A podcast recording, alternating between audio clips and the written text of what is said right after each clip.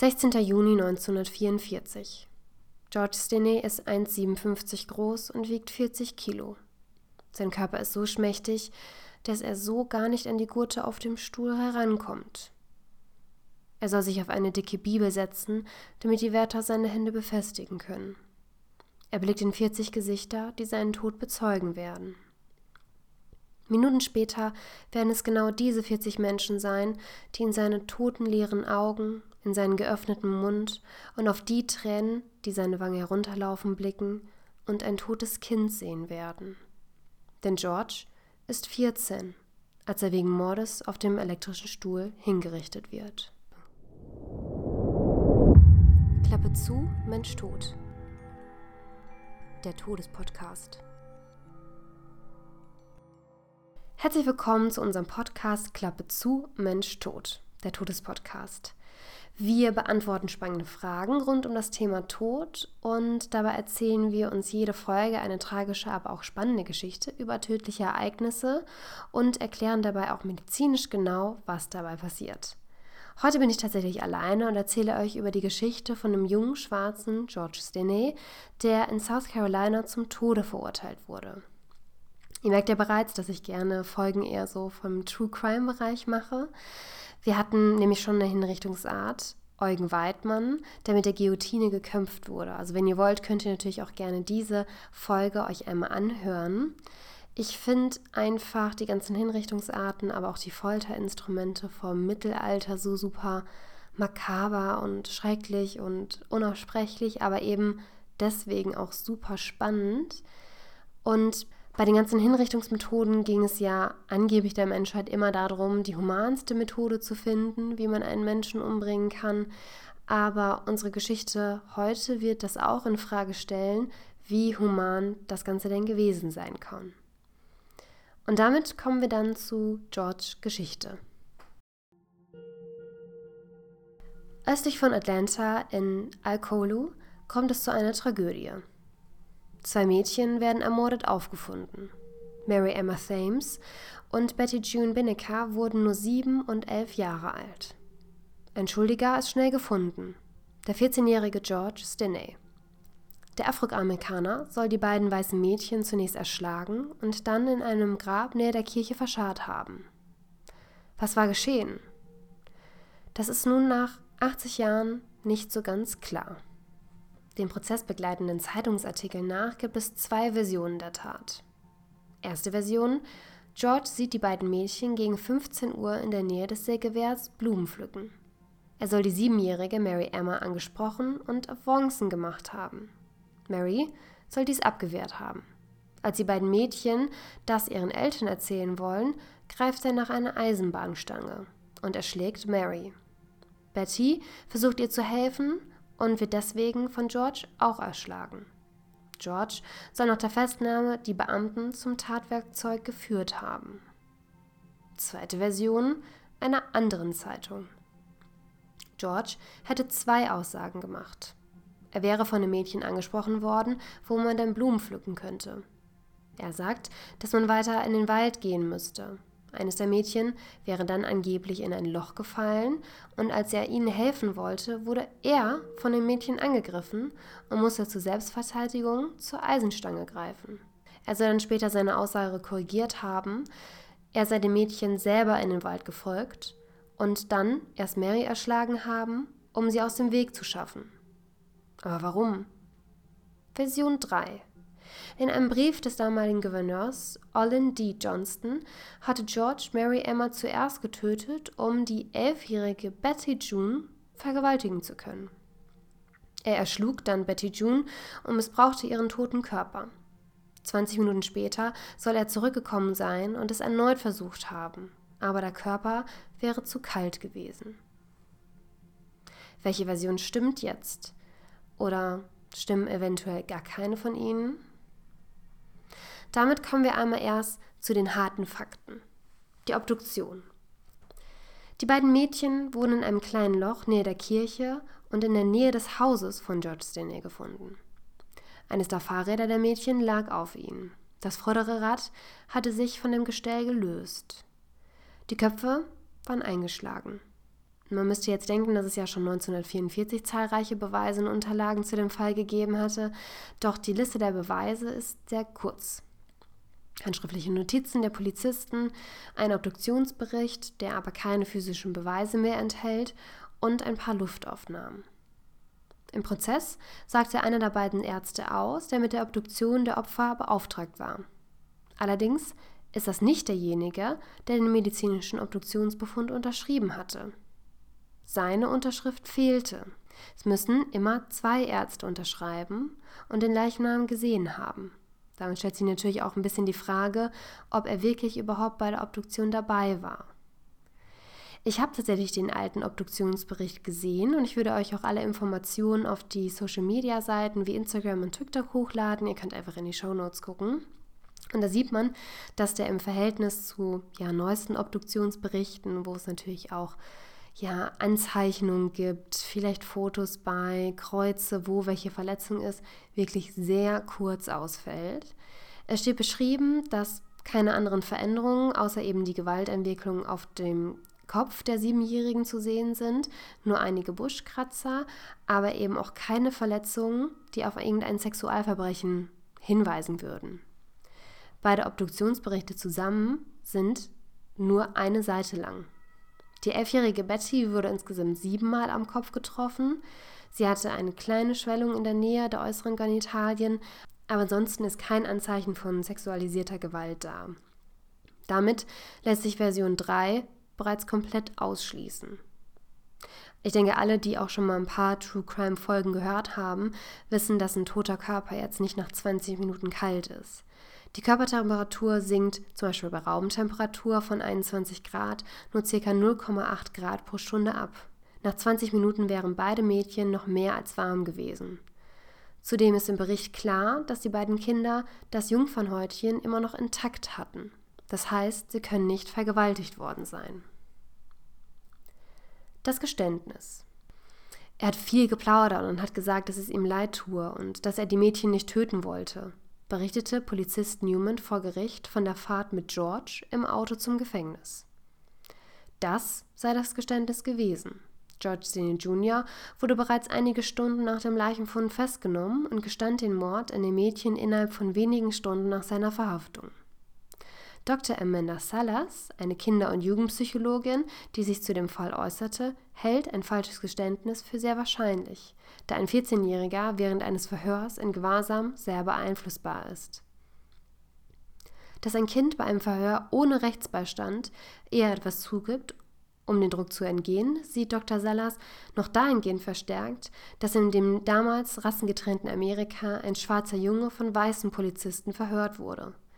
Neben dieser Rassentrennung sind diese Polizisten natürlich Autoritäten. Heute gibt es kein schriftliches Geständnis mehr, sodass manche sogar zweifeln, ob es dies jemals gab. Die Tatwaffe. Die Tatwaffe wird vor Gericht in den Prozessnotizen als Spike bezeichnet. Während der Gerichtsmediziner die Mordwaffe nicht näher als ein rundes Werkzeug mit Größe eines Hammers beschreibt, wird sie in den Anklageschriften als Eisenstange festgesetzt. Die Anwälte der Familie Stanley, die auch nach seinem Tod für ein Wiederaufnahmeverfahren kämpften, vermuteten, dass es sich bei dem Tatwerkzeug um ein 30 cm langes, breites Stück Metall oder Eisen handelte, welches beim Schienenbau, aber auch bei der Holzverarbeitung Verwendung fand. So wird von ihnen vermutet, dass der wahre Täter der mittlerweile verstorbene Sohn eines Sägewerkbesitzers sein könnte, auf dessen Grundstück die Leichen der Mädchen gefunden wurden. Beweisen kann man das jetzt jedoch nicht. Physische Beweise über Tatwaffe, Fingerabdrücke oder dass eine solche Tatwaffe bei George gefunden wurde, gibt es nicht. Denn aus den Beweisunterlagen geht im Nachhinein nicht mehr hervor, ob überhaupt eine Mordwaffe, blutige Kleidung oder andere Beweismittel im Prozess zugelassen wurden. Deshalb muss man im Wiederaufnahmeverfahren von 2017 davon ausgehen, dass 1944 innerhalb von drei Tagen ohne jeglich aufgeführte Beweise die Schuld von George herbeigeredet wurde.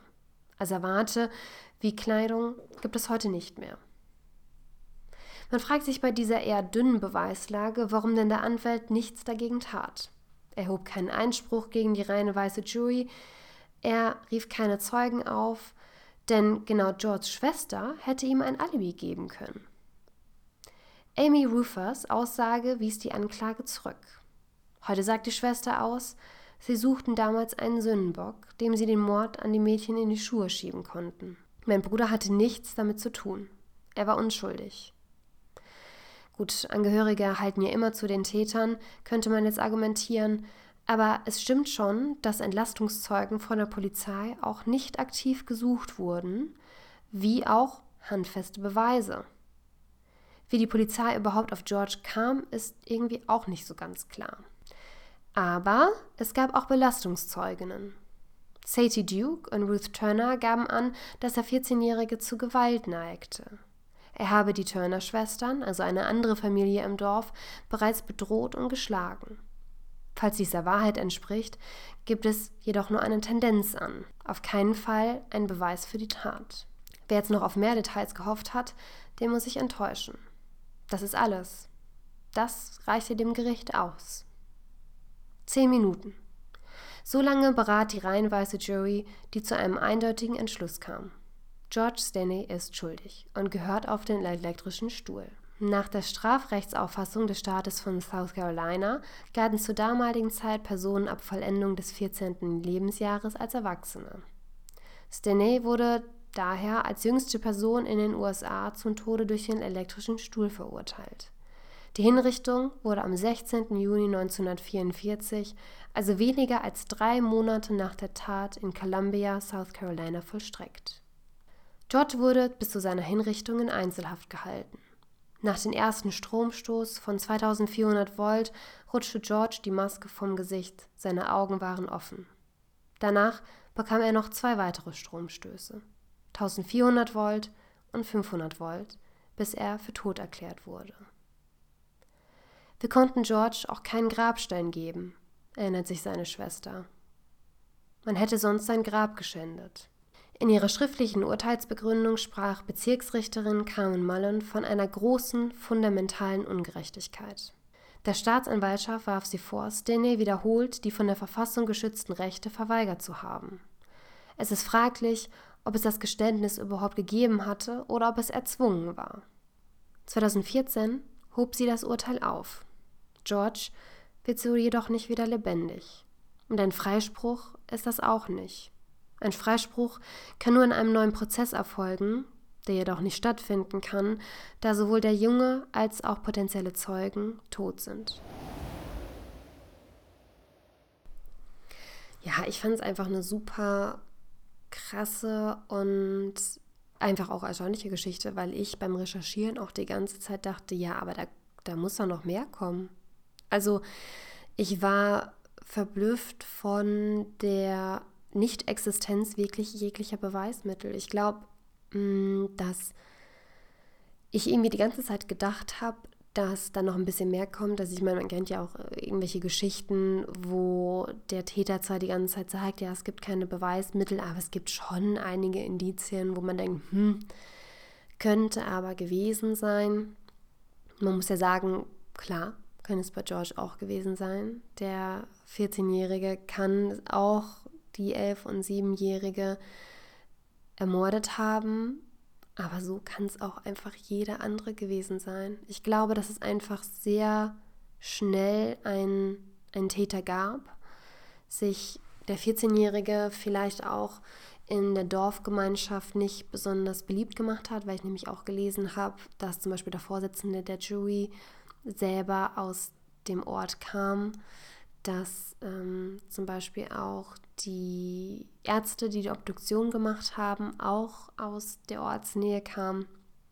Und das ist natürlich alles sehr verworren und sollte in der heutigen Gesellschaft und natürlich auch damals nicht mehr passieren, dass halt solche Emotionen auch mit dabei sind und dass man natürlich auch einen 14-Jährigen ohne Rechtsbeistand, selbst wenn er auch damals als Erwachsener gel äh, gegelten hatte, einfach natürlich trotzdem einen Anwalt dahin geben muss und nicht unter Druck setzen darf. Und ähm, ich glaube, es ist schon unrealistisch, dass alle Beweise weg sind, dass ähm, an den Unterlagen nichts steht von, es gab eine Mordwaffe und das wurde nicht gefunden. Und man hat einfach sehr, sehr schnell jemanden für schuldig gesprochen, wo es für mich keine objektiven Beweise gibt, außer dass er in der Nähe gewohnt hat. Und das werden ja auch einige andere gemacht haben.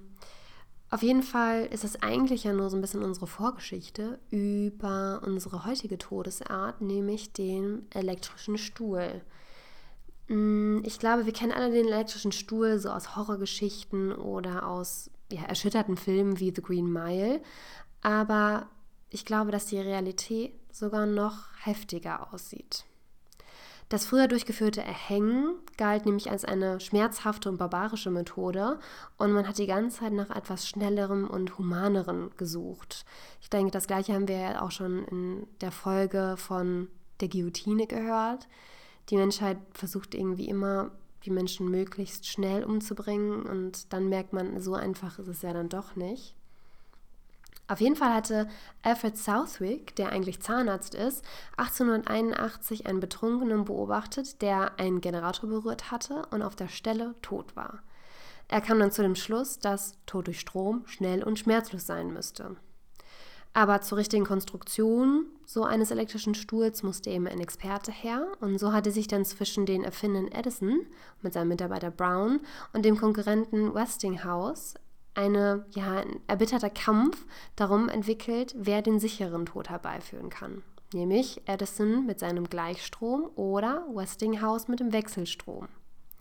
Zunächst wurde die Tötungsmethode dann an Katzen und an Pferden ausprobiert. Es gibt tatsächlich eine berühmte Geschichte, wo eine Elefantenkuh namens Topsy nämlich äh, hingerichtet wurde und angeblich die Entwicklung des Stuhls in Gang gesetzt haben soll. Das ist aber tatsächlich falsch. Bereits 13 Jahre zuvor wurde der erste Mensch mit Strom hingerichtet. Ähm, Topsy wurde nämlich 1903, nachdem sie drei Menschen, unter anderem ihren Wärter, getötet hatte, mit Wechselstrom getötet, indem sie sich mit den Füßen auf eine Metallplatte stellte und mit Ketten fixiert wurde. Das finde ich übrigens auch von früheren Zeiten eigentlich sehr wilde ja, aber natürlich auch so ein bisschen in die Neuzeit hineinschleichende Variante, dass wir ja, Tiere einsperren und dann dafür bestrafen, dass sie sich wehren. Aber in gewissen Teilen wird das natürlich trotzdem immer gemacht. Also ich meine, Hunde, die ja zum Beispiel Menschen beißen, werden ja auch trotzdem eingeschläfert. Ich finde aber trotzdem, dass so ein Elefantenkuh die durch Strom getötet wird, irgendwie nochmal so ein bisschen was anderes davon hat, also sehr vermenschlicht wird, als könnte jetzt ein Tier entscheiden, ob sie einen Menschen tötet und in irgendeiner Weise eine Reue zeigen würde. Auf jeden Fall ein eher kurioser Gedanke und ein kurioses Bild, wie man sich das vorstellt. Der erste Mensch, der mit Strom hingerichtet wurde, war William Kemmler.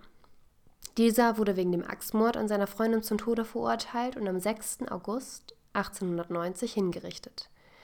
Er wurde auf dem präparierten Stuhl festgezurrt, jeweils eine Elektrode am Rücken und eine am Kopf verbunden.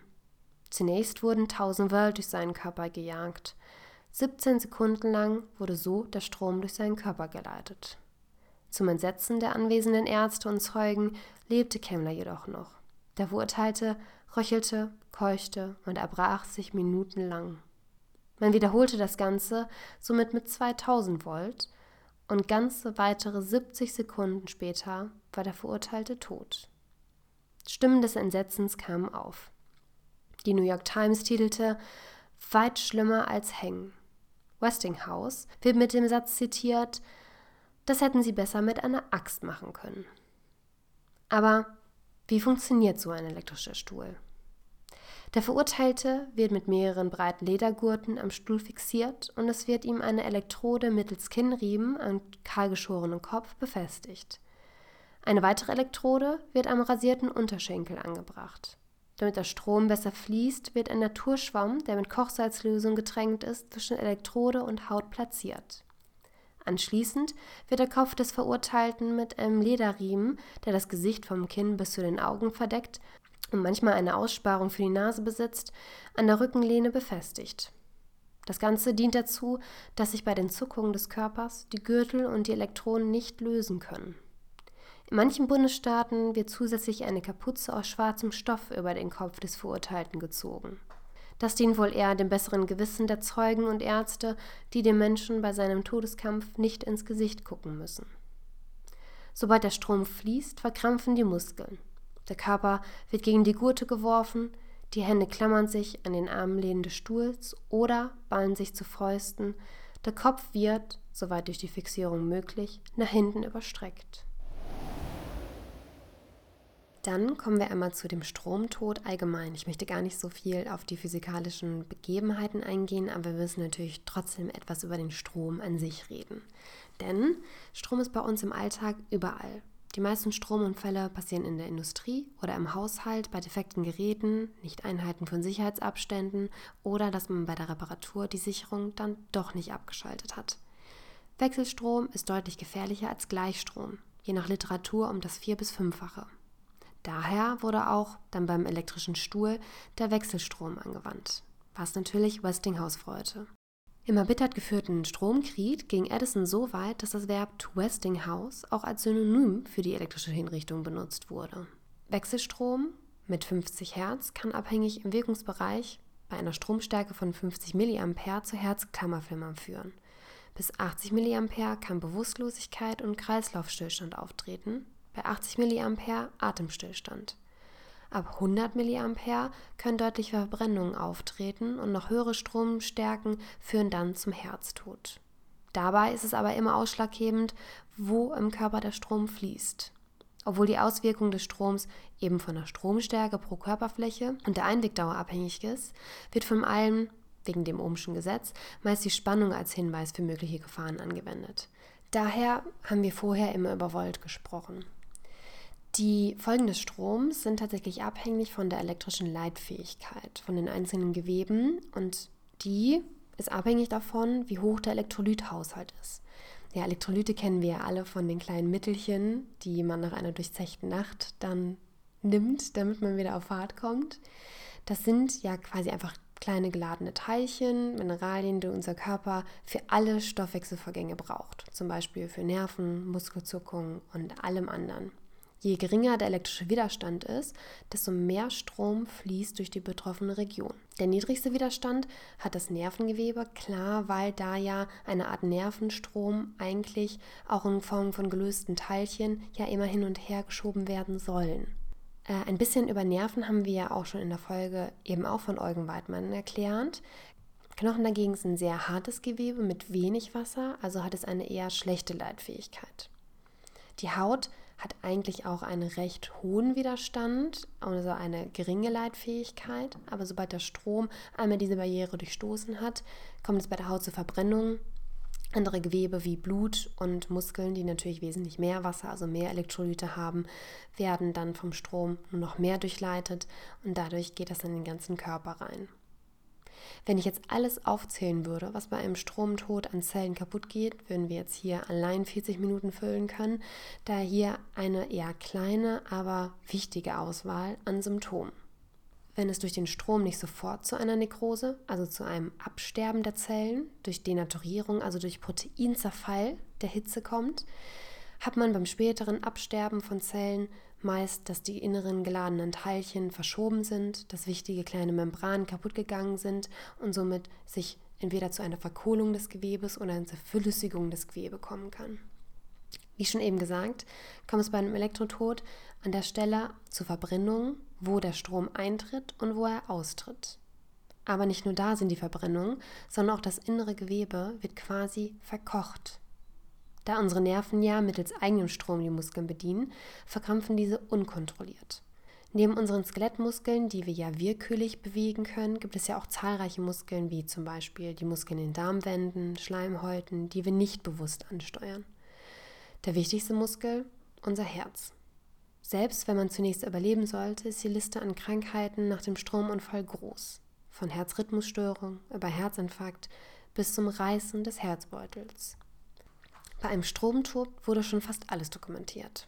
Von der Querschnittslähmung zur Verkochung und Veraschung von Gehirnmassen bis zur, ich zitiere, Sprengung der Schädelkalotte durch Druck der Überhitzung. Bei Hochspannungsunfällen reißt häufig das Trommelfell, durch die Krämpfe und Spasmen werden Knochen gebrochen. Abhängig ist das natürlich alles von der Stromstärke und der jeweiligen Leitfähigkeit. So brauchen größere, schwere Menschen meist höhere Dosen, um an Strom wirklich sofort zu sterben. Etwa 30 Prozent der Hoch- und 3 Prozent der Niedrigspannungsfälle in Deutschland führen zum Tod.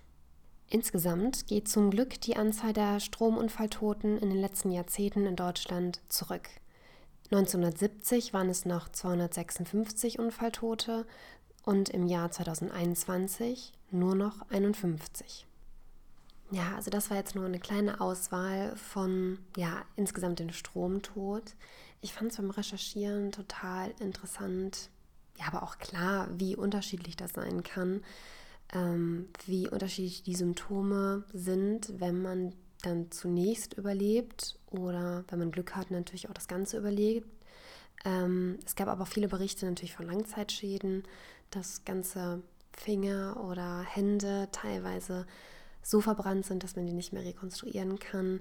Wenn man zum Beispiel halt in die Stromrelle reingefasst hat, ähm, dass man Langzeit Nervenschäden hat, dass man natürlich hm, Schäden hat, wenn man Knochenbrüche hat, wenn man querschnittsgelähmt ist und so weiter. Also die Liste war unglaublich lang, was alles dabei passiert. Und für mich stellt sich so ein bisschen die Frage, wie man dann auch als Arzt oder als Zeuge dem Ganzen sehen konnte und sich denken konnte, dass das eine humane oder in irgendeiner Weise schmerzfreie Variante ist.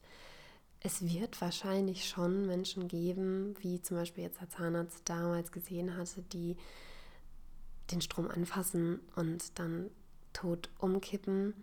Mm, tatsächlich ist es so, dass wenn man einen, einen Stromtoten sieht, dass der meistens noch die Stromquelle, also zum Beispiel das Kabel, anfassen. Und dass es dann ganz, ganz wichtig ist, dass man nicht einfach versucht, denjenigen von der Stromlöse wegzuziehen, weil sobald man ja denjenigen anfasst, ist man mit im Stromkreis und kriegt selber einen Schlag oder hängt selber mit dran und verkrampft.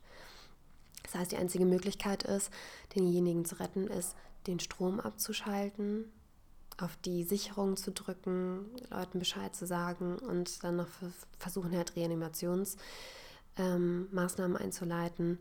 Aber wie gesagt, je nachdem, wie groß die Stromstärke ist, ist die Überlebenswahrscheinlichkeit zum Beispiel in der Industrie mm, mit 70 Prozent zwar noch hoch, aber es gibt natürlich einige Leute, die auch dann schon sofort verstorben sind ich fand halt einfach die Begriffe Verkochung und Veraschung und Verbrennung, wenn man sich vielleicht auch Fotos ansieht, sehr, sehr eindrucksvoll. Und damit ist einem, glaube ich, auch klar, warum bei den Hinrichtungsmethode vom elektrischen Stuhl diese schwarze Kapuze oder halt eben diese Maske aufgesetzt wird, weil wenn man das natürlich an einer Hand sieht, nochmal anders wirkt, als wenn man dann zum Beispiel so Verbrennungen im Gesicht sieht, wenn man sieht, wie die Menschen sich auf die Zunge beißen, wenn man die Augen verdreht sieht und einfach den Schmerz auch im Gesicht sieht. Und damit ja, stehe ich auch so ein bisschen zu meiner Meinung, dass ich diesen elektrischen Stuhl vollkommen krass, makaber finde. Ich finde es unglaublich, dass das in manchen US-Staaten noch immer ja, eine Hinrichtungsmethode ist. Ich habe das ja in der einen Folge auch schon gesagt, dass ich insgesamt gegen die Todesstrafe bin. Aber jetzt in unserem Fall, dass wir da einen ja, Minderjährigen, ein Kind, einen 14-Jährigen haben, dass es so wenig Beweise gibt, dass er noch auf diese Weise hingerichtet wurde und man auch im Nachhinein leider auch ein bisschen das Motiv eventuell vom Rassismus sehen muss, finde ich einfach in dem Hinblick, wenn man jetzt gehört hat, wie ein Mensch durch elektrischen Strom stirbt, einfach nur sehr, sehr krass und sehr schockierend und traurig. Nach einer Abkühlphase von meist fünf Minuten wird der Körper des Verurteilten mit einem Stethoskop auf Herztöne abgehört. Abkühlphase? Ja, so als bei regulären verlaufenden Hinrichtungen können starke Verbrennungen an der Haut auftreten, sodass diese Kontaktstellen zum Teil am Stuhl oder an der Haut richtig festgebrannt sind. Es gibt zahlreiche Berichte darüber, dass die Körper der Verurteilten zu brennen begannen oder dass die Transformatoren überhitzten, sodass die Exekutionen unterbrochen werden mussten. Es war auf jeden Fall nicht die sichere und schmerzfreie Methode, die sich alle erhofft hatten. Im April 1983 lösten bei John Evans in Alabama die Elektroden ab. Der zum Tode Verurteilte stirbt erst nach drei Versuchen. Zwei Jahre später sind bei einem Todeskandidaten in Indiana fünf Versuche nötig. Bei der ohnehin umstrittenen Hinrichtung des leicht geistig behinderten Horace Franklin Duckins Jr. in Alabama verwechselte der Wärter 1989 die Anschlüsse, sodass Duncans Todeskampf knapp 20 Minuten dauerte. So eine ebenfalls verstörende Geschichte solch einer Unterbrechung war der Fall von dem eben auch minderjährigen Willie Francis 1946, als der elektrische Stuhl versagte. Der 17-Jährige, der die schwarze Kapuze auf dem Kopf hatte, schrie: Nehmt sie ab! Lasst mich atmen! Ich sterbe nicht! Darauf sollte ein Prozess vor dem US Supreme Court klären, ob Francis nun bereits hingerichtet worden sei oder nochmals exekutiert werden müsste. Francis verlor den Prozess und wurde ein Jahr später nun erfolgreich wieder auf dem elektrischen Stuhl namens Gruesome Gertie hingerichtet. Da bleibt dann noch die Frage offen, wie viel denn so ein Hingerichteter von seiner Tötung mitbekommt. Das müsste natürlich von Fall zu Fall unterschiedlich sein, aber wenn man an die Beispiele von eben denkt, kann man schon davon ausgehen, dass die Menschen, die vor Schmerzen schreien, einen 20-minütigen Todeskampf erleiden, dies sehr wohl miterlebt haben. Der erste elektrische Stuhl in Texas war ganze 40 Jahre lang in Betrieb und wurde makabischerweise Old Sparky genannt. So tötet insbesondere die USA jahrzehntelang mit dem elektrischen Stuhl. 2008 wurde diese Hinrichtungsmethode als grausame und ungewöhnliche Hinrichtungsart vom obersten Gerichtshof des Staates Nebraska für verfassungswidrig erklärt. Es gibt allerdings noch einige Staaten, die sich eine Hinrichtung mit diesem Mittel vorbehalten. In Kentucky können zum Beispiel Todeskandidaten, anstatt mit der Giftspritze, mit dem elektrischen Stuhl exekutiert werden, wenn sie dies ausdrücklich wünschen. Ich persönlich wüsste jetzt nicht, warum man sich das genau wünschen würde. Aber es gibt natürlich einige ja, Verurteilte, die sich natürlich auch die Todesstrafe wünschen, anstatt im Gefängnis zu sein. Das ist natürlich auch fraglich. Unterschiedliche Motive, ob sie sich so schlecht fühlen, ob sie es einfach nur vorbei haben möchten oder ob sie nochmal, ja, ein bisschen den schockierenden Moment haben wollen und die Schlagzeile, dass es sie halt nochmal so einen kleinen Ego-Boost bekommen. Es ist für mich ein bisschen unerklärlich. Ich hoffe, ich habe euch ein bisschen mitnehmen können in die Reise in die Vergangenheit des elektrischen Stuhls. Ähm, ihr könnt zum Beispiel jetzt auch ein paar Fotos von dem Fall von elektrischen Stuhl dann bei unserem Social Media sehen. Wir haben einmal einen Instagram-Account, Klappe zu Mensch tot, oder auch einen TikTok-Account, Klappe zu Mensch tot 6. Frag mich nicht, warum 6 ist. Es ist, weil TikTok unseren früheren Account mal ja, halb gesperrt hatte, keine Views mehr und dann haben wir einen neuen gemacht und war auf einmal die 6 dahinter. Ähm, und ihr könnt es natürlich auch, wenn ihr kein Social Media habt, uns auf der E-Mail-Adresse Klappe zu menschtot at gmail.com schreiben. Wir freuen uns total über Kritik, was wir besser machen sollen. Ihr könnt uns aber auch natürlich Vorschläge über Todesarten oder über interessante Fälle schicken. Und ich hoffe, ihr habt nicht nur was für den Tod gelernt, sondern auch fürs Leben. Und ja, schreibt uns gerne mal in die Kommentare, auch bei Spotify, was über den Fall haltet, ob ihr denkt, dass George wirklich der Mörder sein könnte, ob ihr denkt, dass ja, der elektrische Stuhl eine gute Hinrichtungsart ist. Lasst uns einfach mal einen Kommentar da. Dann hören wir uns zum nächsten Mal erstmal für einen kleinen Medizin-Quickie und danach wieder für eine reguläre lange Folge. Tschüss! Klappe zu, Mensch tot. Der Todespodcast.